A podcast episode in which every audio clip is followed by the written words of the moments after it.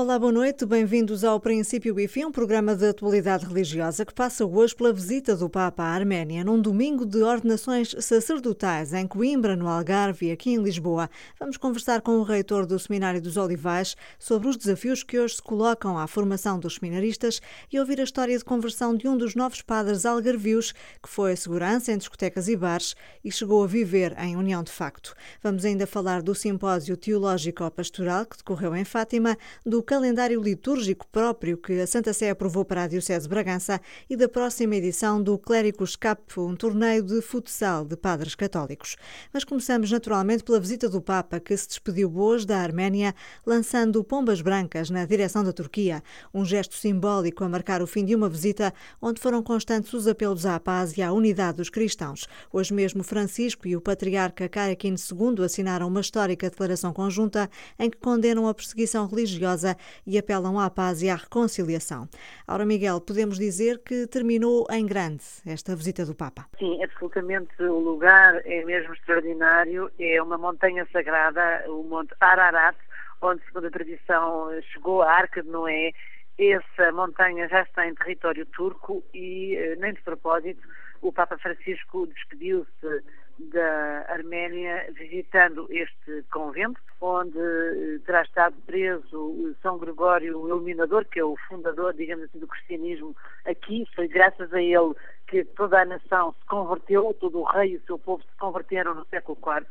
E no final desta visita a este mosteiro, o Papa e o chefe religioso da Igreja Apostólica Arménia, Karekin II, lançaram pombas brancas em direção ao Monte eh, Ararat portanto, a Turquia é muito simbólico também por causa do facto dos 100 anos dos genocídios, como o Papa definiu, do primeiro genocídio do século XX, que até hoje os turcos ainda não reconheceram. Por isso, um sinal de paz que foi, de resto, sublinhado nessa declaração conjunta que ambos assinaram também esta tarde e que inclui as preocupações das duas igrejas cristãs face aos desafios que as igrejas enfrentam nos tempos atuais, inclusivamente fizeram a ligação do que aconteceu de perseguição e massacre há 100 anos com a tragédia que continua a verificar-se agora no Médio Oriente, sobretudo. Essa declaração também condena a cruel perseguição das minorias étnicas e usa a religião para justificar crimes. Portanto, um documento carregado de atualidade que aponta, obviamente, para este desejo de unidade que ficou tão patente nestes dias. E é muito visível esta proximidade com a Igreja Apostólica Arménia. Aliás, andaram sempre juntos, o Papa e Karikim II, houve um encontro ecuménico da paz eh, ontem mesmo na praça principal da capital Yerevan e o Papa foi convidado para estar presente na Divina Liturgia dessa manhã e manifestou votos e desejo intenso de que rapidamente se alcance a paz, anseios de unidade, disse ele, e desejos de um futuro sem divisões. Quais foram para ti os principais pontos desta viagem? O que é que destacas? No fundo, o que é que pode também mudar uh, com esta visita? Eu sublinho três aspectos. Este da unidade dos cristãos, nomeadamente entre estas duas igrejas. Em tempo de crise e de confusão, é bom que as igrejas deem testemunho de unidade e isso também ficou patente todos os dias, posso dizer assim. Tanto que um dos sinais mais incríveis foi que pela primeira vez o Papa não dormiu na Anunciatura, mas dormiu em casa do líder da Igreja Arménia e isso também é um sinal de grande estima e proximidade, até diria de amizade. Duas outras facetas que eu gostava de sublinhar. Uma tem a ver com a identidade cristã deste povo e da sua história, que é muito atribulada e teve muitos sofrimentos terríveis e tragédias e feridas que ainda não estão fechadas. Já falámos da Turquia, mas também a questão da invasão soviética, a questão de Nagorno-Karabakh, que os opõe neste momento ao Azerbaijão, e são um povo muito valente, quer dizer, que não quebram. Eles estão conhecidos por um tipo de cruz muito especial, que é uma cruz arménia, feita em pedra, espalhada pelo território, e isso mostra um bocado também a tenacidade deles, porque são capazes de recomeçar sempre. E isso foi o que o Papa pediu aos jovens e pediu aos próprios arménios que nunca desistam, porque eles têm nos seus genes este recomeçar sempre. Da outra dimensão, que é a dimensão da paz, que vem de uma maneira muito evidente manifestada aqui nesta declaração conjunta, que o Papa recorda sempre os acontecimentos do passado, de resto disse aos jovens, este louco extermínio, essa tragédia tão iníqua que queima o coração, mas que a memória eh, vale a pena mantê-la para que o mundo aprenda a nunca mais voltar a cair em, em horrores. Aura Miguel, e o balanço desta visita, feito ainda antes da partida para a Itália, onde o Papa já se encontra neste momento, durante o voo de regresso, Francisco respondeu a várias perguntas, falou sobre o genocídio arménio, os homossexuais e a saída dos britânicos da União Europeia, como destacaremos ao longo dos próximos noticiários da Renascença. Renascença na Arménia com o Papa Francisco. Apoio Santa Casa da Misericórdia de Lisboa.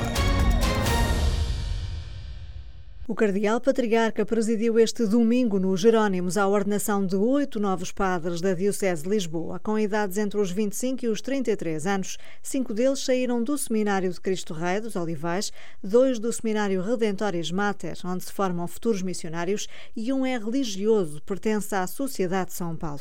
Este número de ordenações é dos mais elevados dos últimos anos, mas quererá dizer que há mais seminaristas? Afinal, há ou não uma crise de vocações? E é hoje mais difícil formar sacerdotes do que antigamente?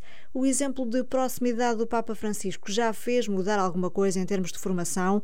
Podemos falar no novo estilo de ser padre? São perguntas que deram mote à conversa com o reitor do Seminário dos Olivais, onde são acompanhados os seminaristas do terceiro ao sexto ano, depois de terem passado por Caparide. O padre José Miguel Barata começou por nos falar dos alunos que frequentam o seminário e que já não são apenas da Diocese de Lisboa.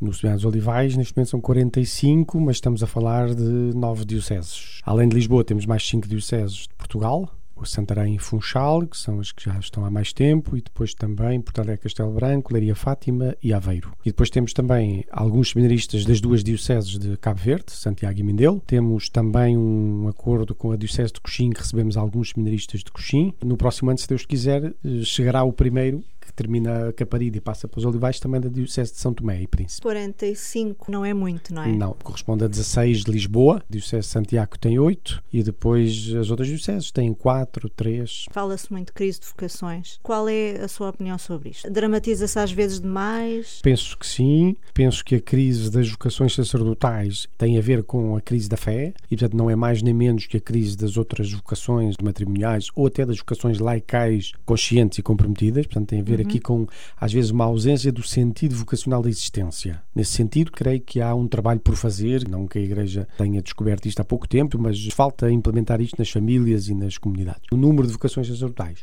tem sido mais ou menos estável desde os anos 90, pelo menos aqui em Lisboa. Temos uma média de ordenações de 2, 3 por ano, depois há um ano melhor como este agora. Este momento das ordenações também é um momento importante para si, como reitor. Sim, como cristão e como padre, já seria muito importante, porque é um sinal da misericórdia de Deus, continua de forma visível mostrar que conduz o seu povo e anima o seu povo para que a Igreja seja cada vez mais consciente e viva da sua missão de evangelizar. Claro, como reitor, é acompanhá-los e, portanto, ver que a caminhada que foram fazendo chega a esta fase de compromisso, de consagração, de entrega, ainda por cima como eu tive uma altura em que fui formador no seminário menor, apanhei alguns no início da caminhada e agora apanho-os no fim, nesta transição para o Ministério. Eh, isto também traz algumas memórias e alguns motivos de dar graças a Deus. Hoje é mais difícil formar sacerdotes do que antigamente? Hum, bem, o meu antigamente são 20 anos. Portanto, uhum. eu estou há 20 anos com responsabilidades na formação. Mas mesmo ao longo destes 20 anos percebo que há desafios que se vão colocando, sim, e que hoje alguns aspectos são um bocadinho mais exigentes. Estruturação humana, uhum. muitas vezes nas famílias, experiências de, humanas difíceis e os seminaristas são frutos do seu tempo e da sua cultura e trazem os mesmos desafios que se vivem nas famílias por aí. E o mesmo depois também, às vezes, na catequese, na iniciação cristã, muito, não chega a, a tocar naquela experiência interior de encontro com o Senhor. E, portanto, muitas vezes ainda é muito religiosa, muito generosa, muito de voluntariado, muito de serviço, devoção. Às vezes falta um bocadinho de uma solidez maior da relação teologal, daquela relação de fé. Isso às vezes, quando chegam ao seminário, ainda temos que iniciá-los muito nisso. Portanto, é uma das preocupações de, é um dos, dos desafios, sim, um dos, é um dos desafios. desafios. A, a, dimensão humana, da estruturação humana, do equilíbrio humano, da personalidade, da maturidade psicoafetiva e relacional. E a dimensão da iniciação da fé e da solidez de uma relação teologal, portanto, uma fé que seja realmente de relação com Deus e não apenas de religiosidade, são dois desafios uh, importantes. Podemos dizer que hoje eh, a descoberta da vocação sacerdotal é de qualquer modo feita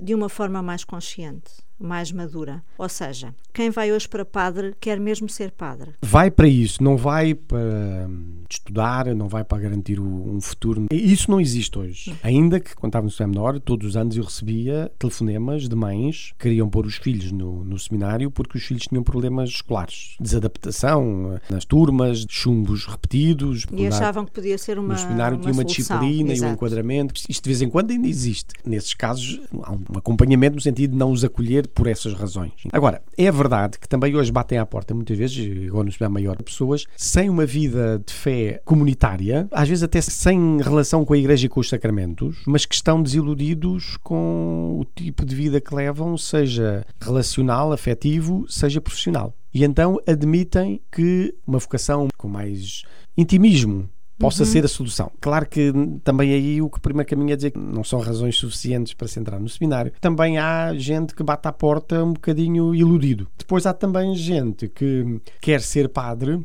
mas muito por uma experiência parcelar que viveu, mas não tem ainda consistência e é preciso às vezes ajudá-los a fazer um caminho. Por isso é que a Igreja tem vindo a multiplicar a experiência do tempo propedêutico. Começou por ser um ano, fala-se agora de poder alargar a um tempo que seja um ano ou mais, consoante os casos assim o exijam, que seja um tempo de refundação das motivações vocacionais, solidificação da dimensão da fé, alargamento da dimensão comunitária, até um conhecimento um bocadinho maior do que é a igreja, porque às vezes vem muito marcado pela sua experiência uhum. de igreja e depois um padre diocesano é para servir uma pluralidade de dinamismos e de realidades e isso pode fazer com que muitas vezes as pessoas que vieram para o seminário muito seguras de que era para ser padres, depois entrem em revisão e em crise. Muitas vezes isso acontece na fase de caparide, ainda antes de chegar aos Inicial. olivais. Não há uma única forma fechada, modelo de ser padre, mas um padre secular ao serviço de uma diocese tem alguns dinamismos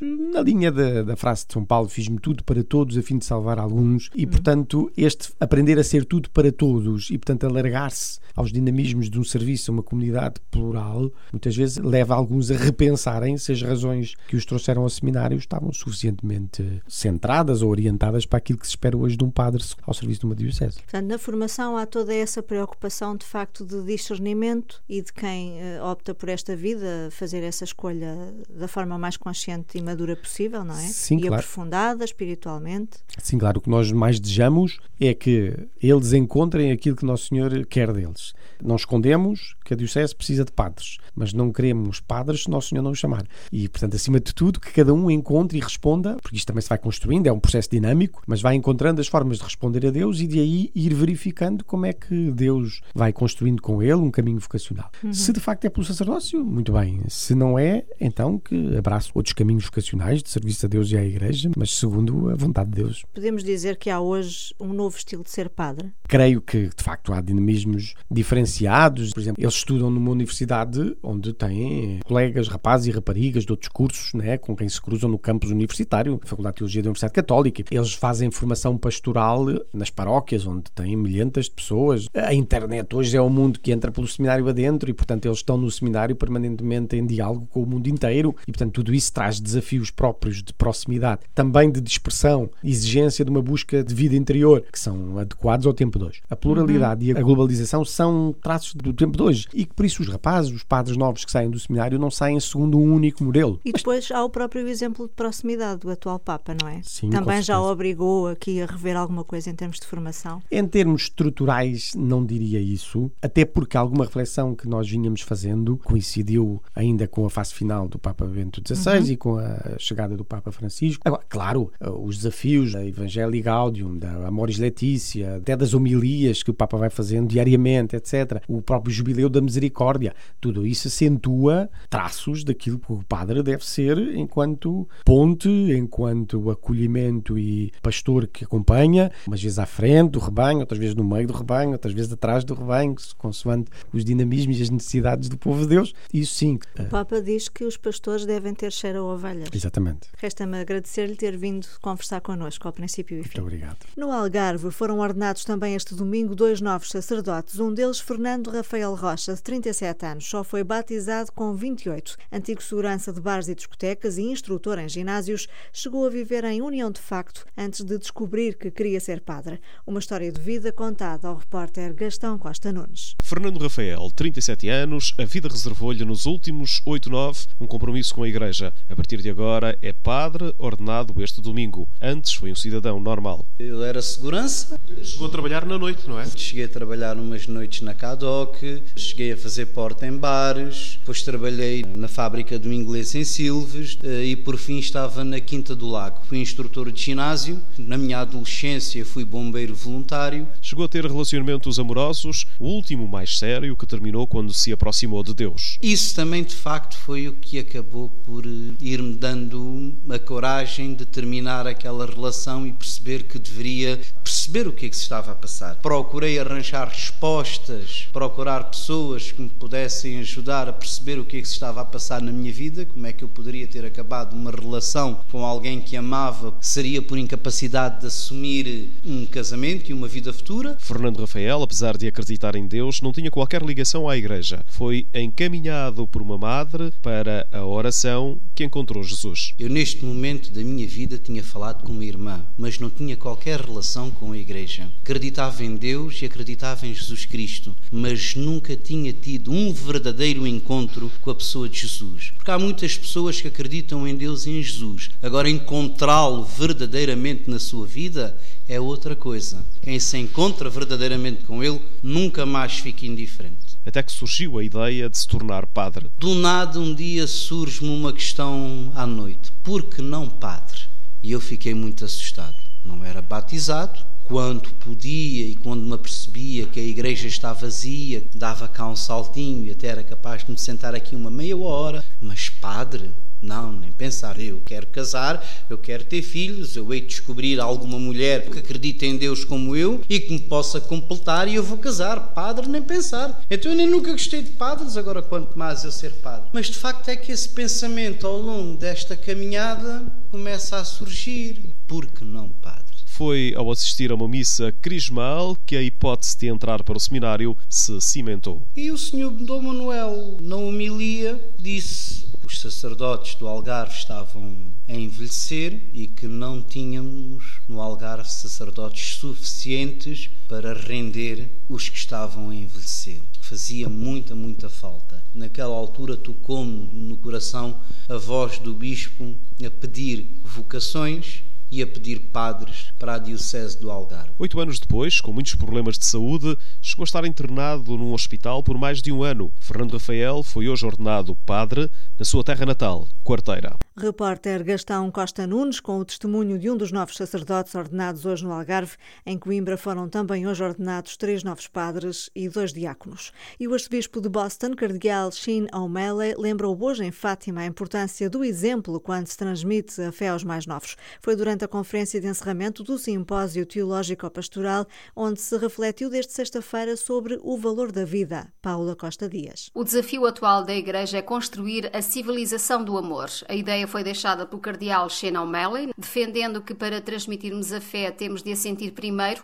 O cardeal assumiu que a maior lacuna atualmente é a formação religiosa de adultos, mas também aos jovens é preciso levar a oração e apresentar-lhes modelos de vida baseados no amor. E o Papa já deu pontapé de partida com o ano da misericórdia. Acho que o ano jubilar da misericórdia é um bom começo o Santo Padre quer lembrar-nos que o rosto de Deus é a misericórdia e tem que ser o rosto da Igreja também onde há tanto sofrimento, a presença de cristãos comprometidos com o evangelho social, com o desejo de de praticar as obras de misericórdia, fazer mais visível a presença de Jesus, o bom pastor.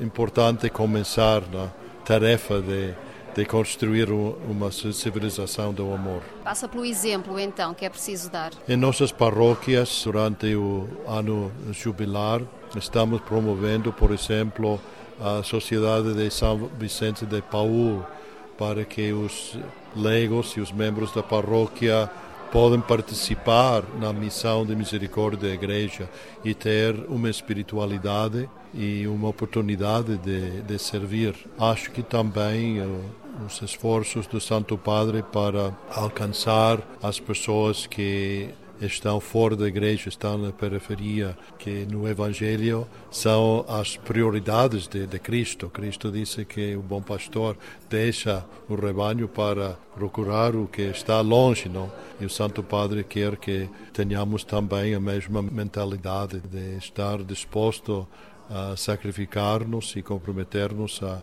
a procurar os irmãos que estão mais uh, afastados. Eu vim para que tenham vida, a vida que brota de Deus no acontecer da história, foi o tema deste simpósio onde participaram centenas de pessoas. Bragança Miranda vai ter um calendário litúrgico próprio que permitirá dedicar ainda mais atenção aos santos da Diocese e às solenidades e festas mais significativas. A luz verde já foi dada pelo Vaticano. Olímpia Maros. A Diocese de Bragança Miranda vai ter um calendário próprio, um instrumento para sublinhar na mesma comunhão da Igreja algumas celebrações de caráter particulares. Dom José Cordeiro, o bispo diocesano, acredita que o novo calendário pode imprimir um novo dinamismo à fé na Diocese. Acreditamos profundamente que sim, porque aqui realiza-se aquilo que no credo professamos a Igreja Una, Santa, Católica e Apostólica, como em todas as dioceses. Mas este é mais um meio para esse fim da vida em Cristo e de nos sentirmos verdadeiro e autenticamente um povo santo de Deus que peregrina aqui aqui no Nordeste Transmontano. Este é um modo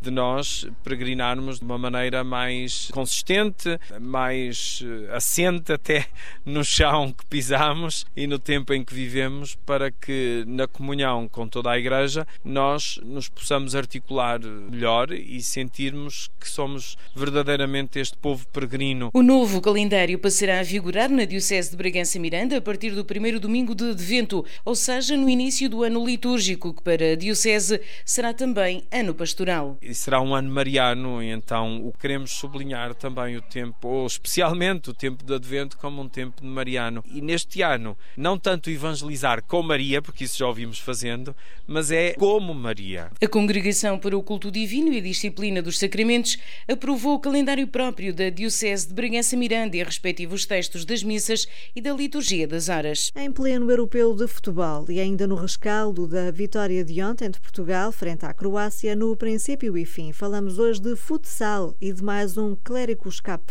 O torneio disputado por padres católicos é este ano organizado pela Diocese da Guarda e vai decorrer de 4 a 6 de julho em Penamacor. A Liliana Carona assistiu a um dos treinos da equipa anfitriã. Vamos treinar. Vamos dar uns toques ali a ver se, se o pé está direito. Ok. é no adro da Igreja da Vila de Penamacor que se ensaia ensaiam os primeiros toques na bola. Todas as segundas-feiras há treinos para o Clérigos Cup. Direito ao pé. Sim, padre, quantos toques é que consegue dar de seguidos na bola? Oh, muito poucos, muito poucos. Sou fraquito, fraquito. Traz lá a bola. Joaquim Martins, 43 anos, é o padre anfitrião de Penamacor. Encontra no desporto uma forma de descomprimir do trabalho de sete paróquias. Sem dúvida, através da bola também se recuperam outras energias que se vão gastando. O padre Carlos Souza, de 47 anos, vem da Covilhã e é o sacerdote guarda-redes. Quer ganhar, mas. É sempre importante também sermos realistas e a Viana, o Braga ou Vila Real são assim mais fortes dentro daquilo que é a sua juventude. Tenho jogado à baliza e agora não sei onde é que o treinador me vai pôr a jogar. Às ordens do treinador. Tudo é levado muito a sério pelos craques de batina, até as expressões ditas dentro de campo próprias do cenário futebolístico. Às vezes saem expressões que uh, algumas são protestantes, ou com o árbitro ou com os adversários. Prognósticos só no fim do jogo, mas a Diocese da Guarda adianta que quer vencer o Clérigos Cup. Vamos ser mesmo campeões. É preciso é, é querer. Tudo apostos para o Clérigos Cup, em que participam as equipas das Dioceses da Guarda, Viseu, Viana do Castelo, Vila Real, Évora, Leiria, Fátima, Lamego, Porto e Braga. A decisão dos britânicos deixarem a União Europeia foi uma das notícias que marcou a semana e que motiva a crónica de hoje, assinada pelo jornalista Joaquim Franco. Cerca de 52% dos britânicos, ingleses sobretudo, decidiram sair do espaço da União Europeia. As consequências políticas, económicas e financeiras começaram imediatamente a desenhar-se, mas há outros impactos, porventura menos visíveis na percepção mediática. A história grandiosa do Reino Unido há também a circunstância histórica de um estigma. Na periferia, escudados pelo Canal da Mancha, os britânicos sempre se compreenderam com um pé dentro e um pé fora da Europa, rejeitando uma centralidade europeia. A vivência religiosa é também um reflexo desta particularidade. Há uma identidade insubstituível na fé e na ordem que atribui ao soberano, no caso à soberana, o título de responsável máximo da estrutura religiosa dominante. A saída do espaço da União é sim mais um balanço do corpo britânico que desta vez tira o pé do continente para se equilibrar na ilha.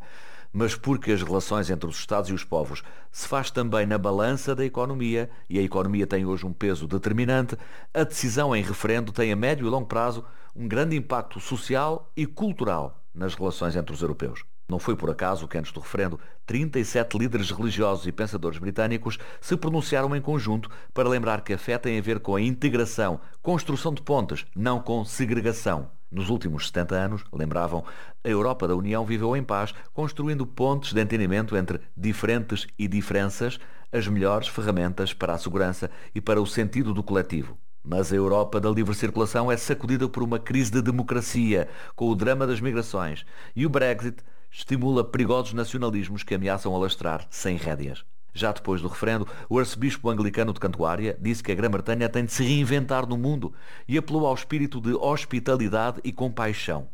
Os bispos católicos de Inglaterra e Gales temem pelos mais vulneráveis e desprotegidos, alvos fáceis de traficantes de seres humanos. Se é a vontade manifestada pelo povo, acrescentou o Papa Francisco, existe agora uma grande responsabilidade para garantir a convivência de todo o continente europeu. Na teologia dos direitos humanos, são os alicerces éticos e morais do projeto europeu que estão à prova. A opinião de Joaquim Franco. E este foi o princípio e fim de 26 de junho, um programa com edição e apresentação de Angela Roque. Boa noite e boa semana.